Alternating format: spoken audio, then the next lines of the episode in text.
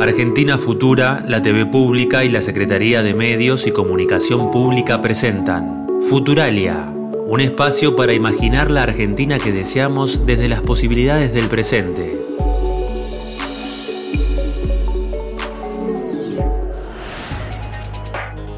La pandemia cambió nuestro vínculo con la tecnología. Para mandarle una foto a un familiar que está lejos, para leer las noticias mientras vamos a trabajar, para ver en qué anda ese compañero del colegio que no vemos hace años, para buscar una receta, para hacer las compras. Para todo esto y mucho más, usamos nuestro celular. Lo tenemos permanentemente en la mano captando nuestra atención.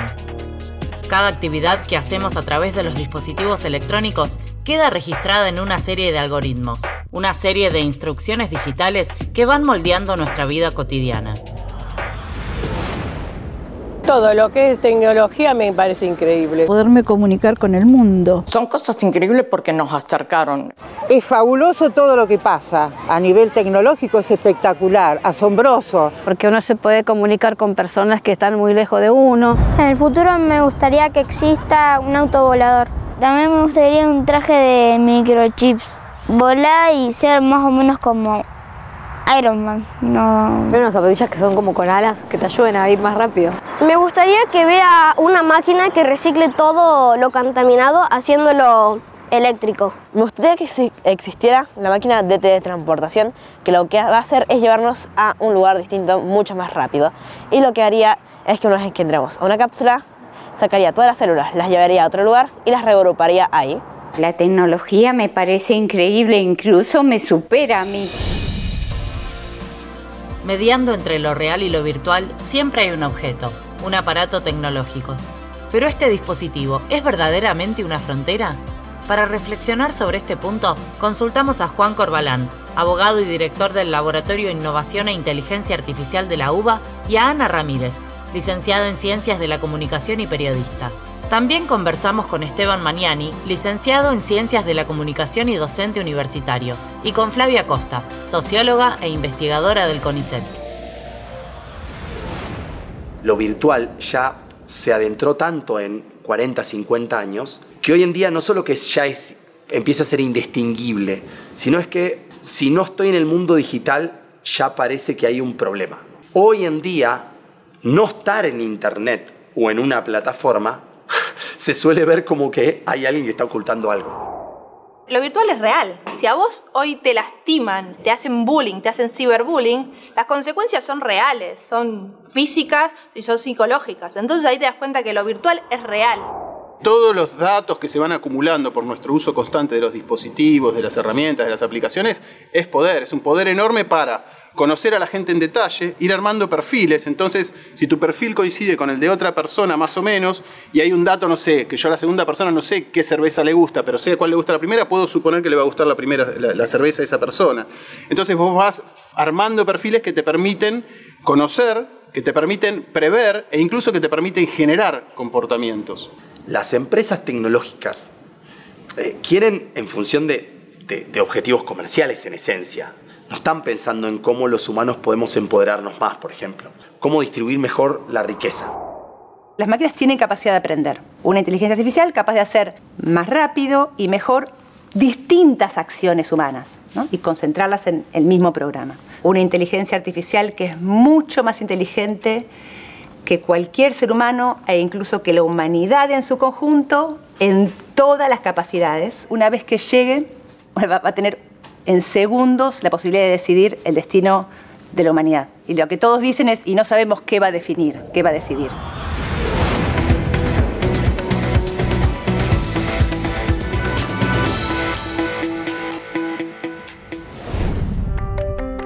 El 2000, solo una empresa ligada a tecnología digital estaba entre las 10 más grandes del mundo. 22 años después, ya son 7 las empresas de tecnología en ese ranking. Hoy las petroleras y las automotrices perdieron su lugar de privilegio. El poder se trasladó a las corporaciones vinculadas a la tecnología. Vivimos en el capitalismo de las plataformas. ¿Qué implica esta concentración de poder? Para echar luz sobre este aspecto, entrevistamos a Juan Corbalán, abogado y director del Laboratorio de Innovación e Inteligencia Artificial de la Universidad de Buenos Aires, a Ana Ramírez, licenciada en Ciencias de la Comunicación y periodista, a Esteban Mañani, licenciado en Ciencias de la Comunicación, y a Flavia Costa, socióloga e investigadora del CONICET. Titulemos la historia. ¿Los datos personales son nuestros? Depende de varias circunstancias, en principio no. Cuando hoy hablamos de, nuestros datos, yo creo que los datos eh, personales y digitales nuestros son la plusvalía de un Marx 2.0. Nos diría que son la plusvalía de este capitalismo. ¿Podemos nosotros hacernos cargo de nuestros datos eh, digitales? Creo que no. Cuando uno va al mundo digital, en general, eh, por supuesto en general, vos para entrar a cierta plataforma, para descargarte una plataforma que va a tener muchos datos personales, hay algo que se llama, lo que nunca van a leer, los desafío a ver si alguna vez alguien leyó de corrido términos y condiciones de algo. Entonces, en eso que no se lee, te está diciendo exactamente todos los datos que son personales, pero lo que te están diciendo, lo estoy por supuesto simplificando, Olis ya no van a ser más tus datos personales. Ahora me los estás dando, me los estás dando, me los estás dando.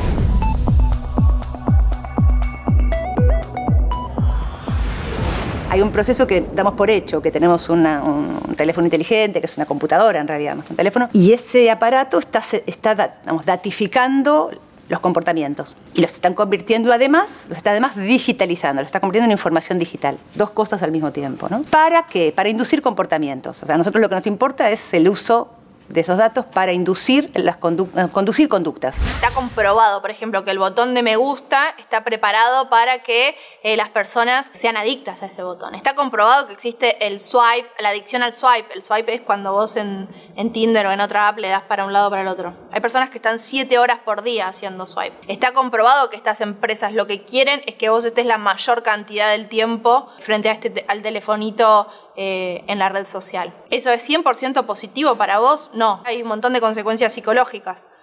Entonces, pagás con tus datos y pagás con tu vida. Y pagás con tu vida. Y pagás con tu vida. La mayoría de las personas están dispuestas a pagar con sus datos a cambio de confort y practicidad, porque no tienen sobre todo demasiada idea de las distintas formas en las que están siendo manipulados. Y ahí es donde necesitas al Estado protegiendo, ¿sí? garantizando el- el- cierta protección. Cuando vos entregás tus datos, no estás entregando solo tus datos. Estás contribuyendo a que haya alguien que vea el todo y que pueda ir manipulando, barra induciendo, barra perfilando, barra muchos barras, a un montón de seres humanos. A su vez, con esos datos ellos saben, digamos, pueden saber a quién venderle, en qué momento, cómo sacarle la mayor cantidad de plata, todas cosas que no son en beneficio de los usuarios. Pero una vez que vos te acostumbras al confort, ¿sí? de que las cosas sean mucho más fáciles, es muy difícil renunciar a eso. Y respecto de los datos, no creo que hoy por hoy haga mucho que puedas hacer, porque ¿qué vas a hacer? ¿Un revolucionario que decís no uso ninguna red social, no uso nada, no hago compras online, no hago absolutamente nada? Eh, no existe eso, no podés. Hoy no podés porque te quedás fuera del mundo. Hoy necesitas el acceso a Internet casi como necesitas la luz para vivir. Entonces, eh, poder ser un soberano digital mientras los estados no hagan nada, mientras no se regularice esto de otra forma, me parece que no hay chance, que es como utópico. A la hora de pensar el futuro surgen preguntas, algunas certezas y sobre todo muchas fantasías. En el futuro, ¿naceremos con un chip? El abogado y director del Laboratorio Innovación e Inteligencia Artificial de la Universidad de Buenos Aires, Juan Corbalán, tiene una respuesta para esta pregunta. Los y las futuralias también. En el futuro, ¿vamos a nacer con un chip en la cabeza? ¿Vamos a nacer con un chip en la cabeza? Categóricamente sí.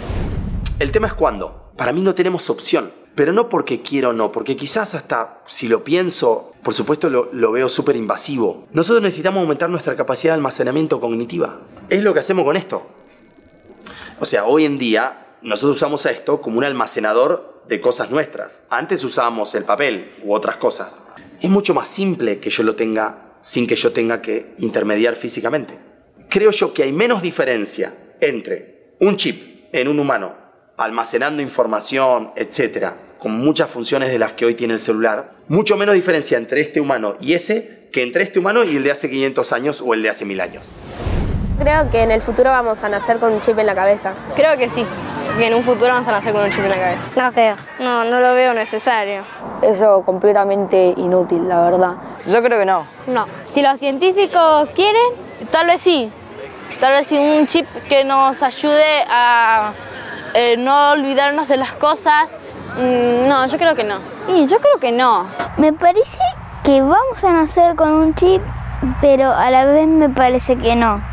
Probablemente sea un chip en el cuerpo, va a ser horrible. Realmente no sé si es que vamos a nacer con un chip, pero sí el tema de la tecnología y la robótica va a controlarnos muchísimo a los seres humanos. Puede estar bueno o puede que no, porque imagínate que a mí me hace ver mejor o ser más alegre un chip, o capaz si me hace obedecer a tal persona y me quita la libertad de ese chip. Para mí, en el futuro no vamos a nacer con un chip, ya que no somos máquinas, sino que le van a preguntar a los padres si quieren colocarnos el chip o no. Para mí en el futuro vamos a nacer con algo como con un chip instalado, ¿no? Pero no para ser controlados, sino como para darnos beneficios tecnológicos. La tecnología lo atraviesa todo.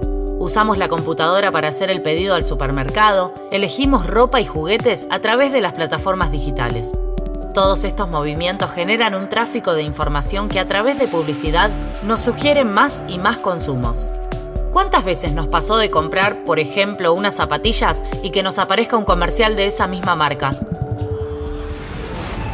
Para problematizar y esclarecer cómo funciona la dictadura del algoritmo, conversamos con Esteban Mañani, licenciado en Ciencias de la Comunicación y docente universitario. Ana Ramírez, licenciada en Ciencias de la Comunicación y periodista, y con Flavia Costa, socióloga e investigadora del CONICET. Nos indignábamos en los tiempos de la colonia, o ahora miramos los tiempos de la colonia donde le mandábamos el cuero a los ingleses y nos vendían los zapatos. Qué estúpidos que éramos. Bueno, ahora les mandamos los datos y pagamos los abonos por los servicios, pagamos la publicidad, pagamos una comisión por el transporte. ¿Cuánta soja nos cuesta estar mandando dólares al exterior permanentemente para mirar series en Netflix? Hay dinámicas que son efectos secundarios del modelo de negocio de las redes sociales. Por ejemplo, el, algoritmo de las redes sociales está entrenado para mantenerte todo lo que sea posible mirando la pantalla porque de esa forma te muestran más publicidad y cobran más dinero. Ahora, ese saber que el algoritmo desarrolló de alguna manera lo que le dice es tratar de mantener a la gente en su zona de confort. Dale noticias que vayan en el mismo sentido que ya pensaba. Entonces empieza a pasar que hay dos vecinos y uno consume lo que el algoritmo le da, que está basado en lo que ya pensaba, y el otro consume algo totalmente distinto, basado en lo que ya pensaba, y esas dos personas no tienen un, una realidad en común sobre la cual dialogar. La única idea cuando se tienen que hablar de algo en lo que no están de acuerdo es, este otro es un idiota. ¿Cómo puede ser que piense eso si todo el mundo piensa como yo? ¿Por qué eh, Meta, y me refiero a, la empresa dueña de Facebook, Instagram y WhatsApp, por qué prioriza ciertos posteos y, y no otros? Eso no se sabe, esos son secretos de la propia empresa. De hecho, siempre se conocieron algunas noticias importantes donde decían, por ejemplo, que eh, durante seis meses Facebook había priorizado la difusión de noticias falsas, el amarillismo de las noticias falsas. Y eso nosotros no lo sabemos porque no sabemos efectivamente cómo es el algoritmo de, de la empresa, porque es de ellos. Pero ¿qué pasa? Están manejando información. Y detrás de esa información hay algo muy importante, que es nuestro derecho a la información y que además ha llegado a cosas tan importantes como a la democracia, donde la, difusión de noticias falsas en redes sociales eh, ha puesto a presidentes. Estas empresas que crecieron gracias, en, en, buena medida también, gracias a que se aplicaron leyes antimonopólicas con Microsoft y con otras empresas, ahora se transformaron en monstruos que inhiben la innovación. Porque vos sabés que no vas a poder competir con ellos, que si vos tenés una buena idea, o te van a comprar o te van a copiar instantáneamente, y es muy difícil que puedas sostener te puedas sostener de manera independiente y crecer. Necesitas muchísimo dinero para aguantar esa presión. Que en la medida en que nuestros desarrollos de inteligencia, nuestros digo, los desarrollos de inteligencia artificial de las grandes empresas y de las grandes corporaciones son competitivos, tienden más bien a desplazar al, competidor. Si no logramos crear inteligencia artificial con otros valores que no sean la competitividad, lo más probable, dice Bostrom, es que cuando la, la singularidad, la superinteligencia artificial advenga, se va a deshacer de cualquier competencia, quizás incluida la humana. ¿no? Entonces lo que tendemos es a una normalidad algoritmizada donde todos terminamos consumiendo más o menos lo mismo de acuerdo a nuestros perfiles. Es una, como una falsa idea de libertad en el fondo, porque no, no hay espacio para lo imprevisible de alguna manera. Los algoritmos son muy conservadores, porque los algoritmos planifican hacia el futuro en base a lo que ocurrió en el pasado. Entonces, la tendencia es a que construyan una sociedad conservadora, o sea, todo lo de la innovación, cuando la innovación está en función de, eh, de la ganancia y nada más, bueno, vos necesitas garantizar lo más posible lo que ya funciona, lo que ya sabés que funciona. Pero esto no es algo exclusivo de la tecnología y la tecnología podría ser muy distinta. Los algoritmos se podrían usar para muchísimas otras cosas. Lo que pasa es que los que tienen la capacidad tecnológica, el conocimiento y los que tienen el dinero, lo que quieren es ganar más plata. Entonces van a hipertrofiar determinadas características de la tecnología, mientras que las otras se van a, silenciar, se van a retraer. Intentar eh, ver cómo crear, cómo intervenir en esos, lo que llamamos también los sesgos de programación ahí, ahí también es donde nosotros estamos diciendo, bueno, las humanidades, a las ciencias sociales, que incluyen a la economía, al derecho, ¿no? hay que acordarse de eso, eh, hay que intervenir acá. Tenemos que entrar en los laboratorios, a trabajar con los programadores, vamos a intervenir a que los sesgos de programación vayan en un sentido más, amistoso, más cooperativo. Es una potencialidad del mundo en red, la cooperación. No está, reñida, por, el contrario, hay, hay posibilidades de cooperación. Entonces lo que necesitamos es que eso quede de alguna manera inscripto en los programas, en los algoritmos, que el algoritmo tenga esa... Digamos, finalmente el, algoritmo son toda una suma de patrones de acción que los propios seres humanos vamos digamos, incorporando para crear algún objetivo, para, para realizar alguna acción. ¿no? Bueno, ¿cómo intervenir para que en esos algoritmos haya otra, eh, perdón que lo diga así, pero otro etos, otra ética, no en el sentido de otras reglas, otros valores, sino otra praxis, otra práctica concreta, otro hábito, ¿no? que no sea solamente la competitividad. Bueno, es el capitalismo, sí, claro, es un código capitalista el de la competitividad, pero no, no pareciera que para este volumen, digamos, de, para esta nueva escala, en relación con el sistema Tierra, si lo que necesitamos es preservar el sistema Tierra, no parecería que la competencia sea la mejor alternativa. La mejor alternativa, la mejor alternativa. Ya no hay dudas acerca del peso que tiene la actividad virtual que todos los habitantes del mundo tenemos en las plataformas digitales. Esto define consumos, comportamientos y hasta decisiones políticas. La dictadura del algoritmo es un hecho, pero ¿puede torcerse hacia otros fines? ¿Se le puede oponer una suerte de ética del algoritmo? Las dudas se multiplican y los niños y niñas de todo el país también comparten sus interrogantes. ¿En el futuro nos va a gobernar un holograma? ¿Nos va a gobernar un holograma? Que nos gobierne un holograma, un robot o un algoritmo no me parece nada raro. Me parece una locura decirlo y pensarlo. Si no es un holograma, ¿quién va a gobernar nuestros destinos? ¿Será que en el futuro las computadoras van a dominarnos? Hoy vivimos bajo la tecnología de la vigilancia. Nada queda fuera del ojo de una cámara. ¿Hay espacio para la resistencia? Para sumar perspectivas, escuchamos nuevamente a Esteban Mañani, a Flavia Costa y a Juan Corbalán. Y si hay lugares de resistencia, creo que hoy por hoy son muy pocos, porque hoy recién estamos viendo que esto, esta posibilidad de eh, vivir una vida que no sea completamente física. Generar narrativas que abran y, digan, bueno, ¿qué es lo que realmente está ocurriendo? ¿Cómo se produce un celular, por ejemplo? ¿Sí? Con los niveles de explotación que implica la producción de celulares para que uno esté más cómodo y confortable y no tenga que esperar tres segundos para que se abra una página. Toda la cuestión de obsolescencia programada, el derecho a reparar. Es una lucha larguísima y es una lucha que está inserta no está separada del resto de la lucha acerca de la concentración que produce el capitalismo en su modo neoliberal en particular es parte de esa misma lucha. Y ahí, nos guste o no, me parece que lo único que puede pensar en el bien común por encima del lucro es el Estado. El rol del Estado es fundamental ahí para contener eso. Si pensamos en las probabilidades positivas, que creo que es lo que hay que tratar de pensar también, ¿no? Hacia dónde ir, dónde mirar, digamos, ¿Qué alternativas tenemos? Tenemos que pensar alternativas que, que nos orienten a usar todas estas herramientas en beneficio de una, de una vida más, eh, más razonable, más terraformada, digamos. En vez de decir, la tecnología siempre me gana, entonces yo siempre voy por detrás, muy por detrás, ya entiendo que yo no, le, no, le, no debería querer ganar a la tecnología y mi objetivo ya no es a ver qué dispositivo se inventó nuevo y cómo yo lo entiendo para ver cómo lo razono. Es pensar a dónde iría el fenómeno y aunque después tenga algo que me sorprenda, por lo menos yo ya senté la discusión. Parece que ese es el desafío que tenemos en Argentina y en Latinoamérica, que no es, no es quedarnos con tenemos muchos problemas de, de, déficit estructural en acceso a la vivienda, en acceso a la educación, etc. Sino que a la vez desarrollemos, mientras nos ocupamos de cosas que son deudas pendientes, también nos ocupemos de esto, porque si no siempre estamos en el peor de los mundos.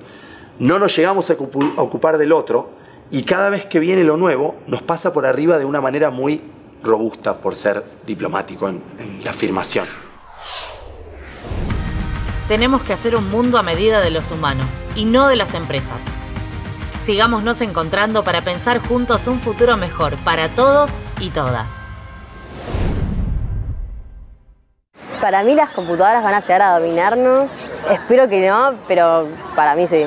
Hoy por hoy ya las computadoras en muchos aspectos nos están dominando. Puede ser sí y a la vez no. No, no creo que las computadoras puedan llegar a dominarnos. Para mí, las computadoras no nos van a dominar. Para mí sería bueno que nos dominara la computadora. Yo no creo que las computadoras nos dominen. No, porque nosotros los dominamos. Lógico que no nos pueden dominar, es una máquina. Para mí nunca va a suceder eso, sino que el ser humano va a tener todo controlado. Sí, yo digo que sí, la tecnología puede llegar muy lejos. Nos van a dominar y ya lo están haciendo. Tenemos que tomar medidas que, que no acates la inteligencia artificial puede algún día llegar a ser muy poderosa. Vi una noticia donde dos robots de no sé, no me acuerdo qué empresa, crearon su propio idioma para solo poder comunicarse entre ellos, por eso lo desconectaron. No a dominarnos, pero que van a sacar puestos de trabajo, sí. No creo, no creo. Es eh, un, un panorama apocalíptico que nos gusta pero no, no, no creo que alguna vez, porque siempre va a estar basada en el desarrollo del ser humano. Si comenzamos a no avanzar tanto con las inteligencias artificiales y regularlas un poco más, no creo que nos dominen. Yo con las computadoras nos podrían dominar, pero inconscientemente, como sería como algo que nosotros les pidamos inconscientemente, porque por, ahí les pedimos cuidarnos y la manera más de, que estemos más seguros es es en un coma. Entonces nos, a toda la humanidad entraría como en un coma por ahí. Y de llegar a, a dominarnos las computadoras, puede ser que sí, pero hay alguien que nos va a salvar.